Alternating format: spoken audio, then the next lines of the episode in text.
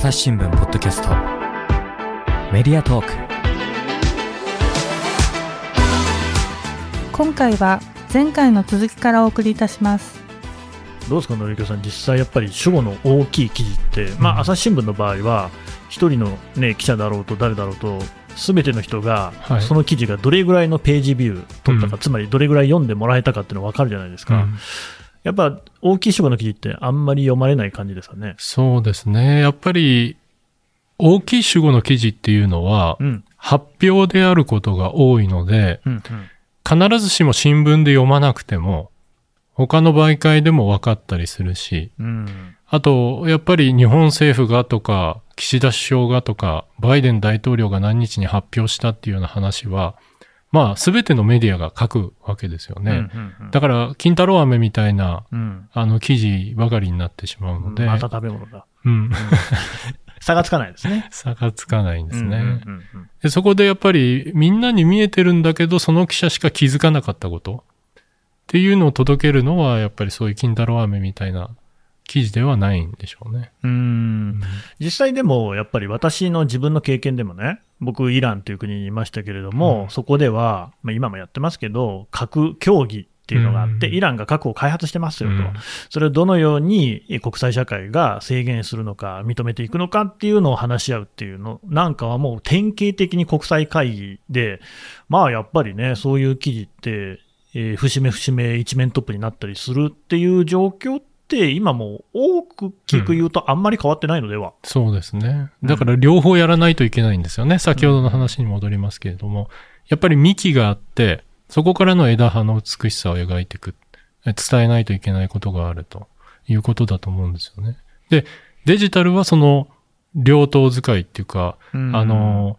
えー刀を何本持ってもいいっていうことを許された初めてのフィールドなんですよね。ほう。うん。刀を何本も持てる。そうですよね。うんあの、例えば先ほどお話にあった、あの、その記者が現地に入ったんだっていうことのニュース性と、うんうんえー現地で苦しんでいる人がいるっていうエピソード。これって実はデジタル空間では、あの、制限がないので、うん共存させることができるんですよ。なるほど。例えば現地に入った時に、そこのお話を聞いた家にたどり着くまでにどんな情景だったかっていうのも書き込める。うんうんで、えー軒先を覗くと、えー10歳の女の子が鍋を一生懸命洗っていた。で、その鍋を洗ってた水は近くの、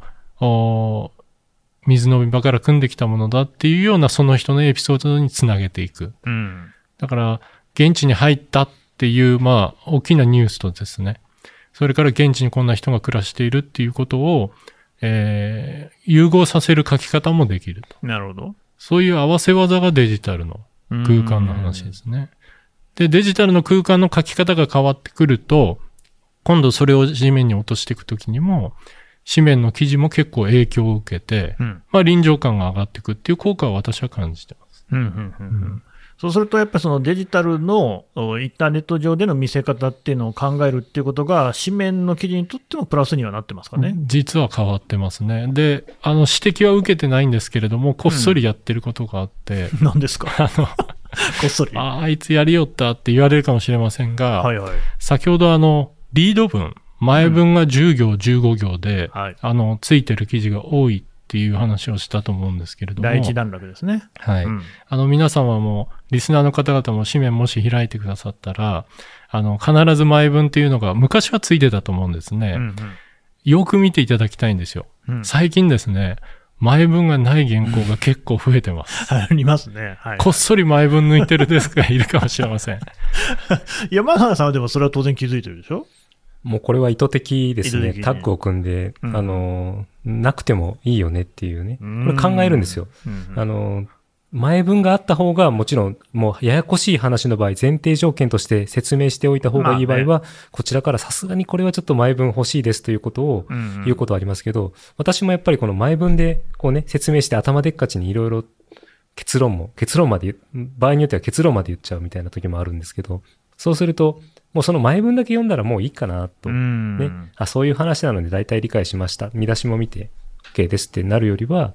やっぱりたくさん読んでほしいなと。うんうんで、デジタルっていうのは当然、こう、読んでいくと、途中でスクロールが、あの、ひ会員じゃない人にはスクロールが、壁があるんですよ。有料記事の場合ね。はいはい、ペイウォールね。はい。うんで、そのペイウォールを超えてもらうために、いろんな仕掛けをね、書き方でするじゃないですか。その仕掛けが、あの、実は紙面にとっても、読者にとっては読んでもらうための、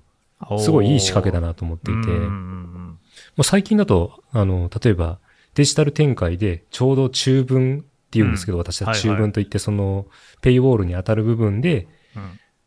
外面に、があの、国際面に続くっていうね。誘導をしたりとかね、そういったケースもあります。はい。これはね、だからインターネットの場合だと、そのうん無料で、えー読んでいる人と、あ有料会員の方といて、有料会員の方は最後まで読めますよっていうところで、はい。ここから先は有料会員の方しか読めませんっていうところがあると。はい。で新聞の紙面の方はしかし、基本的には、これ、読んでいる人は全員新聞を買っている人、購読者ということになってくるので、はい。そこは関係ないはずなんだけれども、切れ目としてはやっぱりね、ここから先はこっちで読んでくださいっていうので、こう引っ張る力になるわけですよね。はい。一面はみんな読むかもしれないけれども、国際面って中の方にあるから、必ずしもみんな開くわけじゃないじゃないですか。はい。紙面を開かせる力には、そこはぴったり当てはまるわけですね。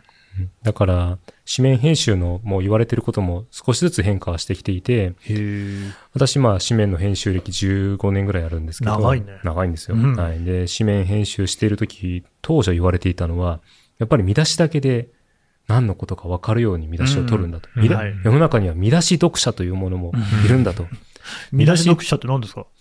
つまり新聞を開いて、はい。見出しを見ても大体分かると。うーん。記事を読まなくても OK。大掴みに今日何が起きたのかがそこでパッとわかるってね。見出しだけで完結をするように。取るんだ。見出し読者もいるんだから、その読読者にも分かるように取るんだということはよく言われていたんですよね。うん。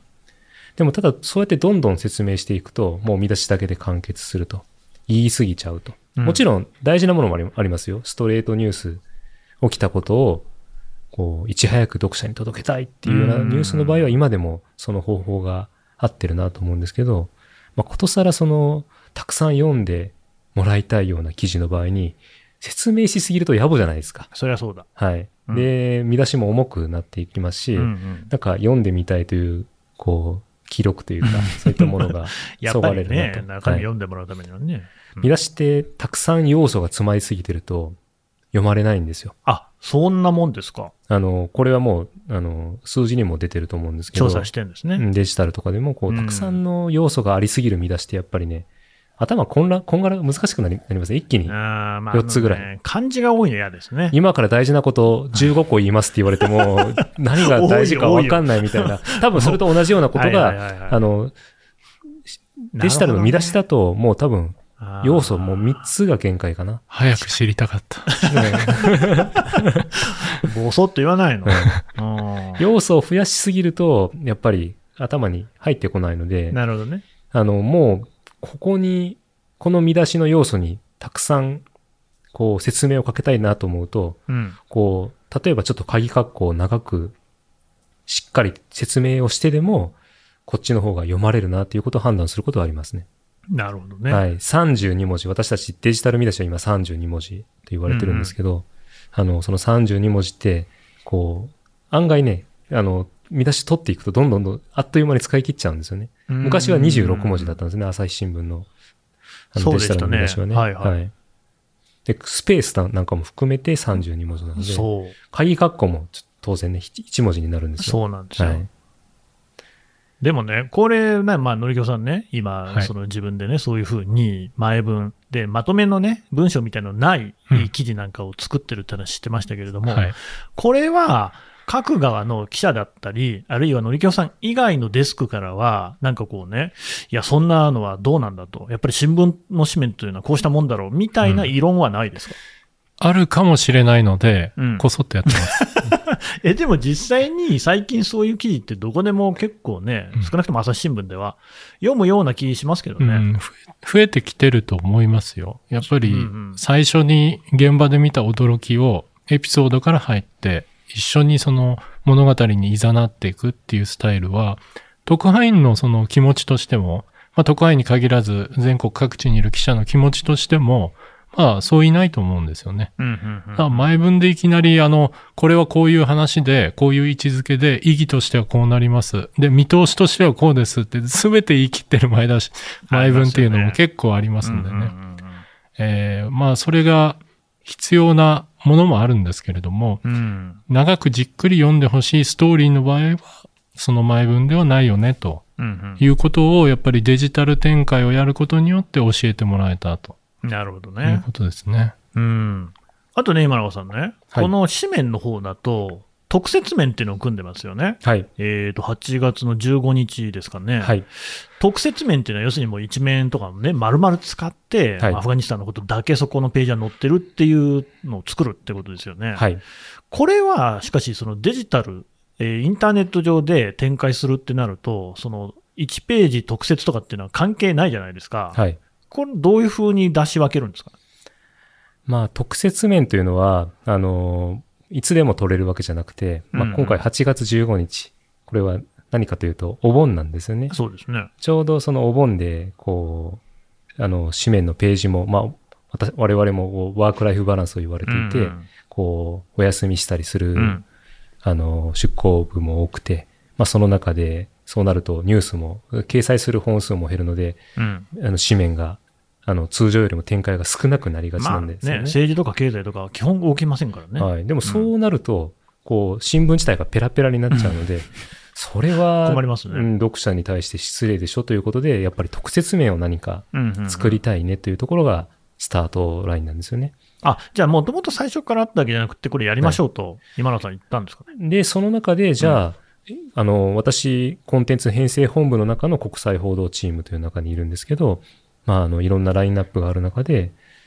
どれが、じゃあ、お盆の、こう、特設として読んでもらうのが一番いいのかっていう話をしたときにう、んまあ、ややはりその、今回、節目である、あの、アフガニスタンの、あの、政権が崩壊してから、そしてタリバンが支配してから、まあ、ま、間もなく1年という、このタイミングの、この記事を特設として見せたいよね、うんという話を、コンテンツ編成本部の中でして、いや、わかりません。はいだって、お盆ですよ。お盆とアフガニスタンは特に関係ないのでは。はい。いや、でもね、ちょうどタイミング的にはまず、あの、うんある、あの、ちょうど政権崩壊をしね、してから1年というタイミングがあるのが一つと、うん。やっぱりそれに関連してたくさんのね、こう、いろんな記事も出てくるわけじゃないですか。うんただ、私はずっとこの特設を作るときにずっと思い描いていたのは、そうなると、こう、じゃあ、そもそもじゃあアフガニスタンって今まで何が起きてきたのとか、まあね。はい、そういったことを説明する機会がなかなかないので、うんまあせっかく特設をするなら、こうずっとイメージがあって、こう、夏休みのね、こう、自由研究に使えるようなね、出た。はいありますよね。はい困るんだ、あれ。はい。で 何か、はいはい。はい、その時にね、まあ、アフガンをね、選んでくれる小中学生がどれぐらいいるのかわからないですけど、でも、選んででもらった時に、もうもうその暁には、はこれを切り抜いてもらえればいろいろわかりますよっていうような構成にしたいなっていうのはあったんですよ。せっかくお盆のね、この夏休みの真ん中のいい時期にうん。特設を組めるならということで、はい。まあそういう発想は我々、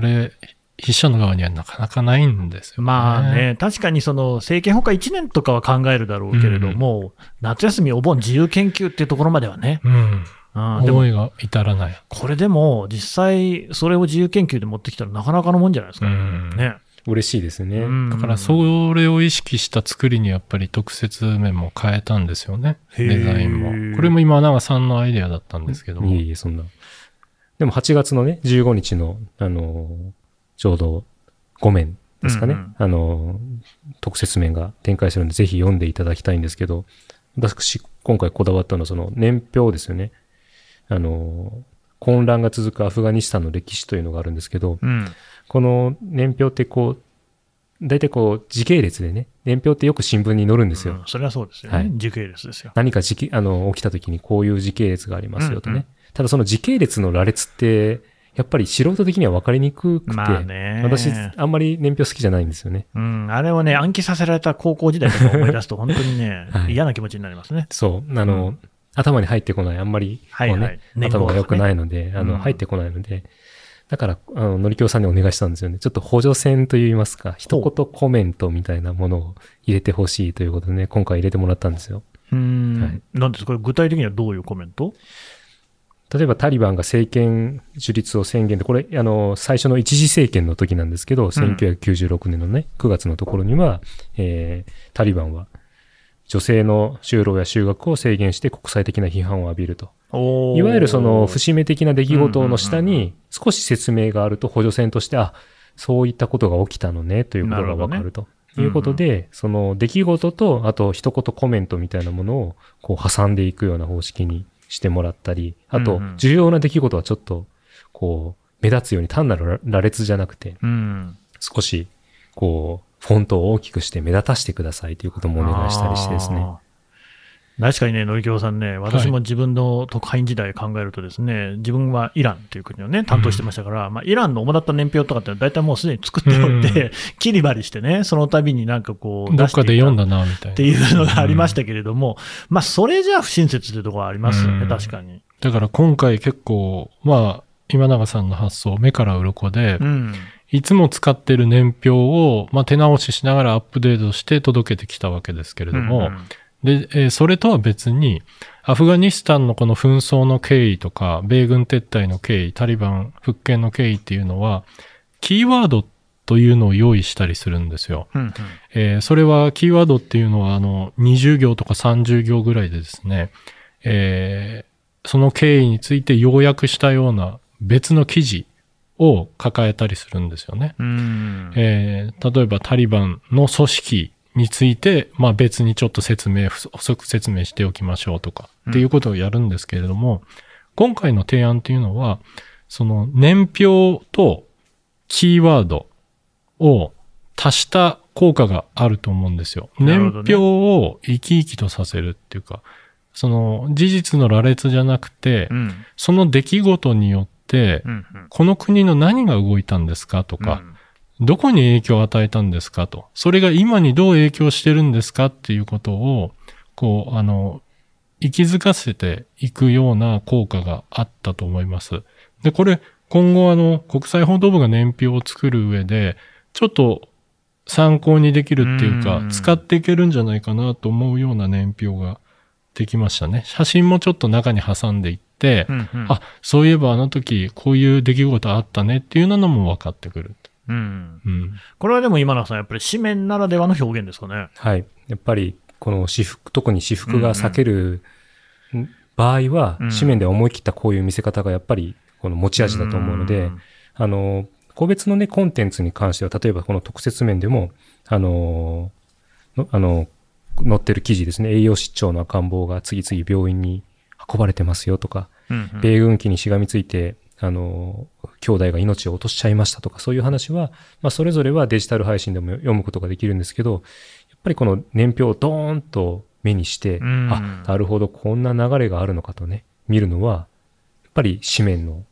醍醐味だなと思います。もちろんね、あの、スマホでスクロールして年表を見る 見ることもできるんですけど、まあまあ。やっぱり、こう、大きな紙を広げて見てもらえるのが紙面の特性ならば、その特性に合ったものを作りたいというのは思いますね。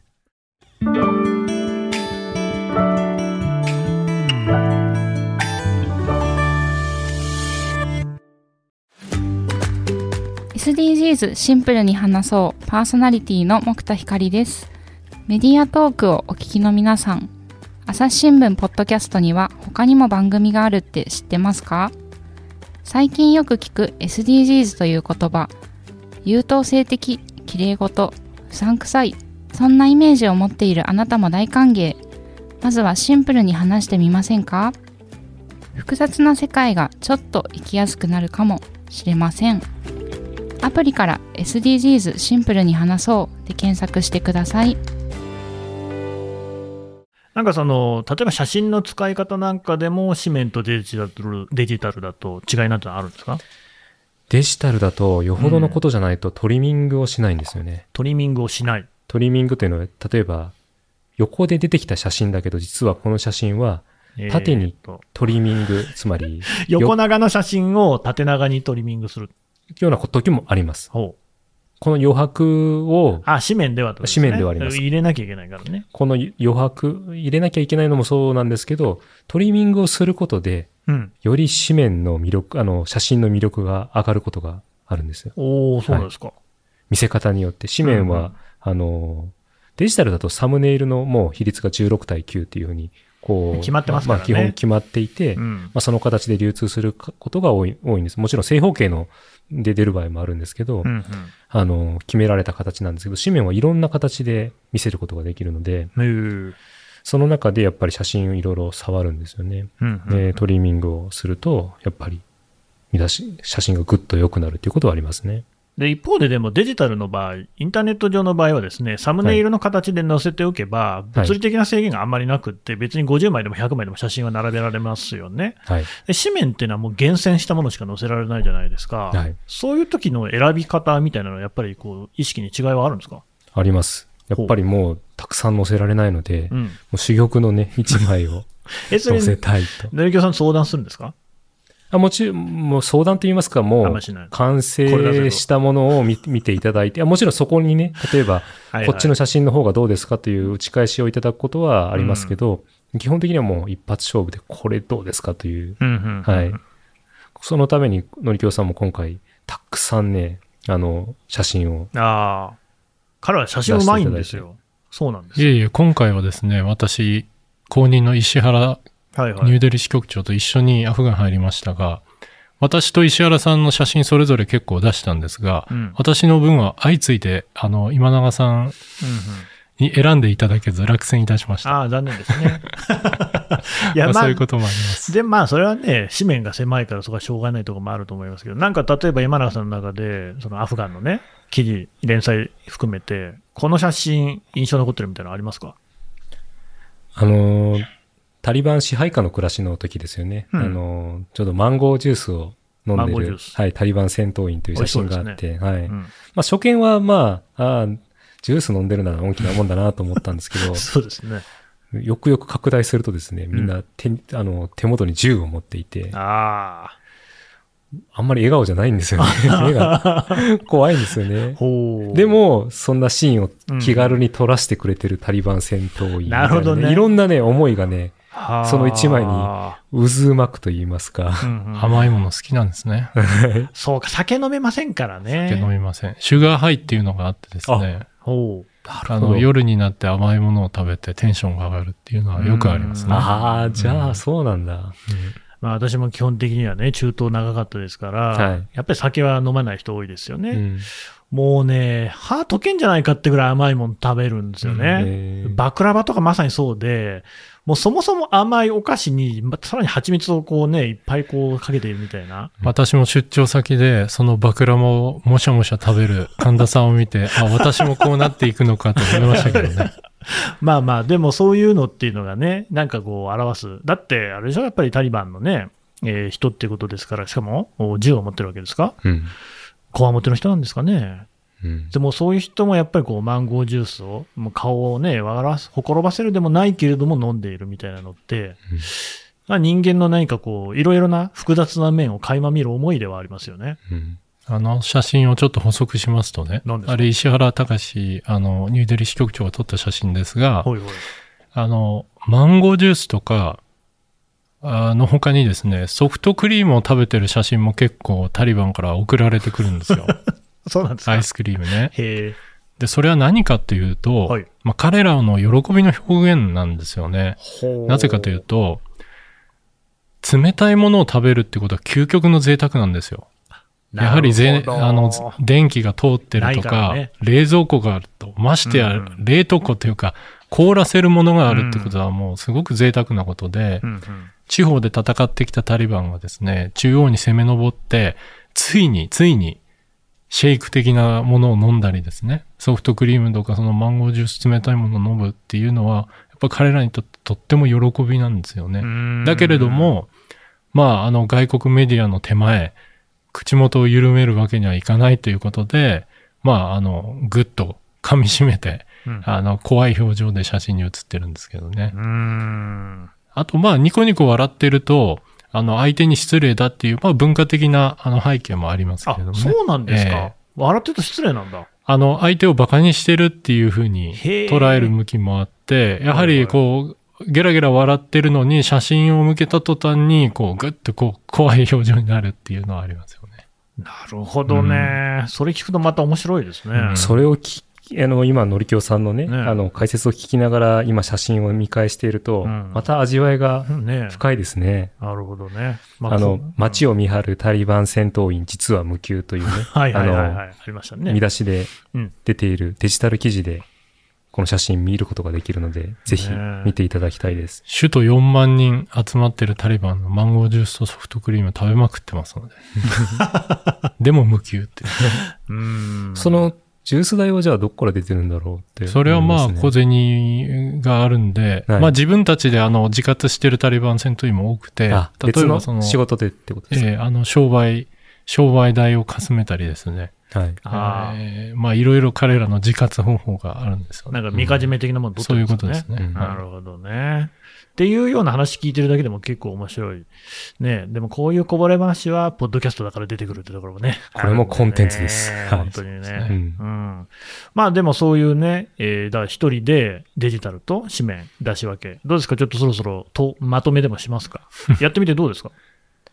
やっぱりね、両方手掛けるからこそ、両方の醍醐味を知るというか、それぞれの特性を知るというか、うん。やっぱり紙面の読者から、まあ、今回反響もいただいて、うんうんいや、すごく今回の紙面見応えがありましたっていう声もいただけたり、あと一方でデジタルのやっぱり魅力って、その普段多分朝日新聞を読んでないような読者も多分アクセス、アクセスをしてくれて、うん。いや、今回の記事すごい良かったみたいなね、反響をね、ね。あの、はい、してくれてることもあって、うんうんやっぱりその、新聞読者ってやっぱり、こう、基本的には購読していただいてる人。そうですね。もちろんね、図書館で、学校で、職場でね。あの、読んでいただくっていうこともありますけど、基本的には購読者のところにしか届かないんですけれども、うんうんあの、デジタルって、今、いろんな拡散の仕方がありますし、うんいろんなニュースアプリなんかで見ることができるので、スマホに届きますよね。うんうんで、そこで偶然の出会いをしてもらえるとうんいうのはやっぱり醍醐味だなと思います。なので、これから、まあ、マルチ編集者、あとワンストップ編集とかいう名前も付けたりしてるんですけど、一緒にやってくれる編集者仲間を今、どんどん増やそうと、目論んでるところですね。初めてですもんね、これはね。まあ、初めてというか、まあ、あの、うん広い意味ではやってる人はいるんですけいど、るけ。一つのコンテンツを、うんあの、継同時に手掛けるっていうことはなかなかなかったので、なんで今までやらなかったんだろう。逆にね早くやった方がよかったううん、まあ、両方技術がね、はい備わるっていうのが、まあ、ちょっと時間かかったんでしょうけれども、はい。これはでも、のりきょうさん、出はい向部の側も同じっていうところもあるのかなと。ええワンストップっていうのは出向部側もそうで、逆にその国際報道部、朝日新聞のなんかで言うと、もうデジタル上の記事発信は、編集も含めて自分たちでやってる、見出しもつけたりするわけですよね。うん。うん、これってどうですか、実際にやってみて。あの、我々出向部配信、出向部っていうのはその書いてるうん所属の部のことで、出向部配信っていうふうに呼んでますけれども、自分たちで書いた記事を、そのお任せせずに、うん自分たちで端末上で、まあ、仕込みと呼ばれる作業をやって、自分たちで見出しをつけてデジタル配信する。その時間も自分たちで決める。うんうん、でそれ戦略を立てないといけないわけですね。朝読まれるのか、夜読まれるのかと。通勤時間帯の方に読んでほしいのか、それとも土日にゆっくり座って読んでいただきたいのか、で、それに応じたコンテンツの書き方になってるかどうかっていうのを考えないといけない時代になってきてますね。うん、大変でしょ。まあ、やることが エンドレスに増えてってますね。ただどうですか、それによってその記者であったり、デスクであったり、書く側の意識っていうのも変わってますか？そうですね。まだ先ほども言いましたけれど、そのデジタル発信をすることによって、記事、その紙面の記事の書き方も変わってきてると。うんうん。これまではその、大きな主語っていう話も出ました。大きな主語に寄りかかって、その発表内容をしっかり伝えていくっていう、まあ役割もあったわけですけれども、うんそれ以外にあの、読者の方が、取材者の横で一緒にこう謎解きをしてくださるような、まあ GoPro 感覚の、えー防犯カメラではなくて GoPro 感覚の記事っていうのも、まあ増えてるのはやっぱりデジタル発信で鍛えられてるからなんだろうなというふうに思いますね。あとね、私実際にね、その国際報道部なり特派員として働いていたときに、まあ、もやもやとしていたというか、あんまり好きじゃなかったのがですね、あの、紙面の陣取り合戦みたいなのがあるんですよね。つまり、このニュースは大事だから一面に載せるべきだみたいなことを各出向部、国際以外にもね、いろんなところが言って、そこで勝負があって、で、勝ち残ったところが1面とか2面を取っていってですね、で、負けると、負けも何もないんだけれども、国際面に乗るみたいなのがあった。で、しかし、それってね、おかしいじゃないですか。本来的にはニュースの価値判断というのは、読者がすべきものであって、で、インターネット上ではそれが行われてるわけですよね。たくさん読まれたものっていうのは読者に評価されたっていう、うんまあ、それは一面でしかないかもしれないけれども、一方で、その数字の影にはですね、一人一人の人間が、読者の方がいるっていうのは、これも間違いない事実ですから、はい。そういうそのなんか悪しき変なその、えー紙面、一面が偉いんだよみたいなね、権威みたいなのっていうのはどうですか？変わりました？まあ、それぞれデジタルでの強み、紙面での、まあ、わかりやすさっていうのを、それぞれ活かしていこうよっていう風な雰囲気になってきたと思います。例えば、先日あの、ペロシ、米下院議員が、おあの、台湾を電撃訪問しましたけれども、大変なニュースになりましたね。あの時、昔の発想で言うとですね、さて一面に何の記事を置くか、二面どうするかと、はいはい。お国際面どういう受けを作るかっていうようなことの議論が初めに始まったと思うんですけれども、うん今回は、まあ、デスク人、えーそういう話ではなくて、この人に話、この専門家に話聞かないといけないよねと。うんうんで、今回アメリカがその止めきれなかった理由も語らないといけないよねと。うんいうことで、必要なコンテンツがん何なのかっていうことを話し合った後、それをじゃあデジタルでどのタイミングで出すか、うん。紙面でどの順番で、どのボリュームでお届けするか、ということを議論することになって、それをまあ横で、まあ私も参加しながら見ていて、議論の流れが変わったんだなと。う。ん。昔はやっぱり紙面ありきでコンテンツを選んで、うんうん。で、結果的にそれが必要なニュース以下の、まあ、絞り込んだ、厳選したと言えばいい表現になるかもしれませんけれども、コンテンツを出していくってことになってたんですが、今は、とにかく発想する、自分が思いつく限り必要なものをチームでどんどん取材していって、でそれをどう落とし込んでいくか、どのお LINE に載せて配信して届けるかっていう、まあ逆転の発想が始まってます。それはとてもいい流れだなというふうに思ってます。今野さん、しかし、これは本来そうあるべきですよね。はい。なので、今、もうまさに変化の真っ最中なんですよね。うんあの、紙面って、こう、昔から、こう、新聞の顔つきって変わらないのかなと思いきや、実は最近どんどん変わってきていて、それはやっぱり一重にそのデジタル配信の中で、まあ、どういう見せ方をすれば、どういう記事の出し方をすれば読まれるのかというところからフィードバックされたものもたくさんあります。で、もちろんその紙面ので、あの、紙面だけでなくてデジタル配信自体も今変わろうとしてさらに進化していこうと、書き方も含めて、出し方も含めてどういう形にするのがいいのかっていうのを今、こう、どんどんどんどん研究しながらアップデートしてるんですよね。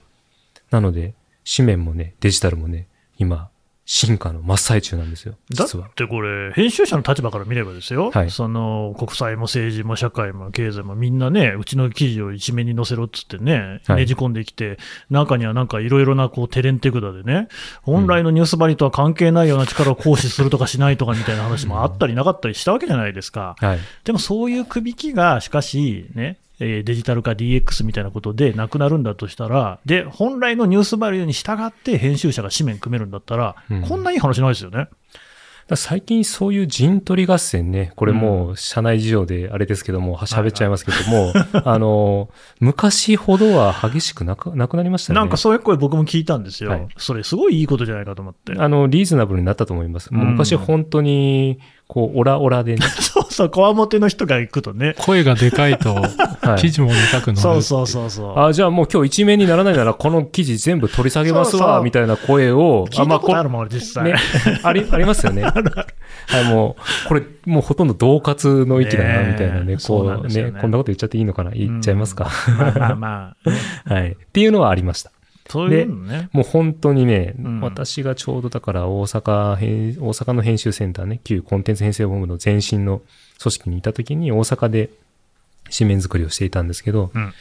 まあ、東京の、まあね、いろんな意思決定は東京が主にやってたので、まあまあ。東京は恐ろしいところだなと。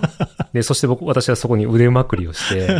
じゃあちょっと一丁うん行ったろう、みたいなね、あの、いい意味で喧嘩をしに行こうと思ったんですよね。なるほど。はい。なので、あの、建設的な喧嘩をしに行こうと思ってうん上京してきましたね。なんかいろんな、こう、自分たちの理論でコンテンツを載せようっていうんじゃなくて、一番編集者としてこれは今日読みたいんだっていうものを、こう、扱いに行くぞっていう気持ちでね、うんこううん上京したんですよね。うんうんでも最近はそういう意味では、こう、みんながそこのコンセンサスというか、今日はこれだよねっていう、こう、そういう中で、こう、無茶な売り込みをしてくる人はだいぶ。いなくなった気がします。いや、僕の後輩の記者なんかでもね、はいこんなに頑張って取材したのに一面に載んなかったんですって泣いてる奴がいたわけですよ。はい。呪いだったと思いますね。うん。そんなことじゃないじゃんっていう記記事の価値っていうのは。うん。別にあなたがしっかり取材したものであれば、それはどこに載っていようが、いい記事なんだからっていうね。今そういう意味ではデジタルでは、うんいい記事ならやっぱり、こう、そう。のね、あの、一面に扱われてなくても、なんなら紙面に一切掲載されていなくても、めちゃくちゃ読まれてはいはいはいはい、めちゃくちゃお客さんが評価してくれるっていうね、あの、うん記事はたくさんあるので、ちょっとずつみんな視点は変わってきてるんですよね。あれね、我々、自力で読まれたなんて言い方をしますけれどもね、はそう特にこちらでフィーチャーしなくても、はいこう皆さんが勝手に読んでくださる記事っていうのは、これ、本当にあるんですよね、はい。不思議なもんですね。うん。うん、のりこさん、でもそういう意味で言うと、まさに実力がね、評価されるようになってきてますよね。そうですね。だからデジタルで読んでくださったこと、で、デジタルで、まあ、SS SNS なんかで通じて反響が出てくる。そうすると、紙面でもその記事をどうやってと扱っていけばいいかっていうことを、まあ、事後的ですけれども、我々も勉強すうんうんるということで、まあ、相乗効果ですよね。はい。というわけでね、100年変わんないように見える新聞でも、実はいろいろなことが変わってきているんだよと、そういうお話でした。お二人どうもありがとうございました。ありがとうございました。ありがとうございました。朝日新聞ポッドキャストメディアトークはい、というわけで、コンテンツ編成本部の今永さん、そして国際報道部ののりきょうさん、お二人からお話を伺ってきました。さてね、じゃあ今永さん、今回の記事、朝日新聞デジタルでね、読んでいただけるということですから、ちょっと紹介してくださはい。あの、混迷の十字路というねい。、なかなか連載。タイトルなんですよね。これタイトル決めたのは誰ですか？のりきょうさんのりきょうさん。はい。あの、十字路というのはですね、うん。えーシルクロードのまあ交易の中心はいはい。であって、まあ、東西の文明の十字路っていうふうに呼ばれてきたので、このアフガニスタンがですね、アフガニスタンの立地、あと混迷ぶりということで、まあ、混迷の十字路といううんふう。に名付けました。今永さん、これはど全部で6回でしたっけ？えっ、と、あの、タリバン支配下の暮らしのシリーズが3回ですね。はいはいで、アフガニスタン政権崩壊から1年は6回あります。あ、そっちが6回。はいじゃあ、少なくともそれで9本あって、その前にも、あり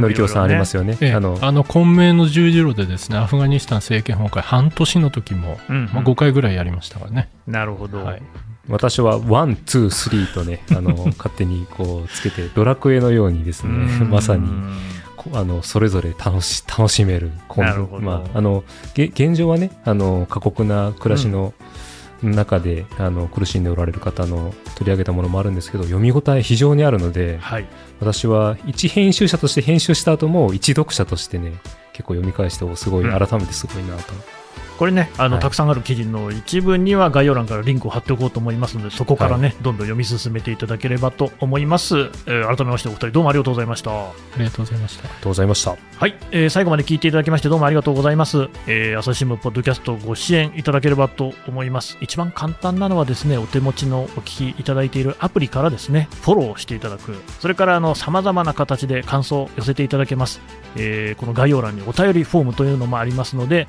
今永さん、のりきょうさんへのご意見、ご感想もありましたら、ぜひお寄せください。朝日新聞ポッドキャスト、朝日新聞の神田大輔がお送りしました。それではまたお会いしましょう。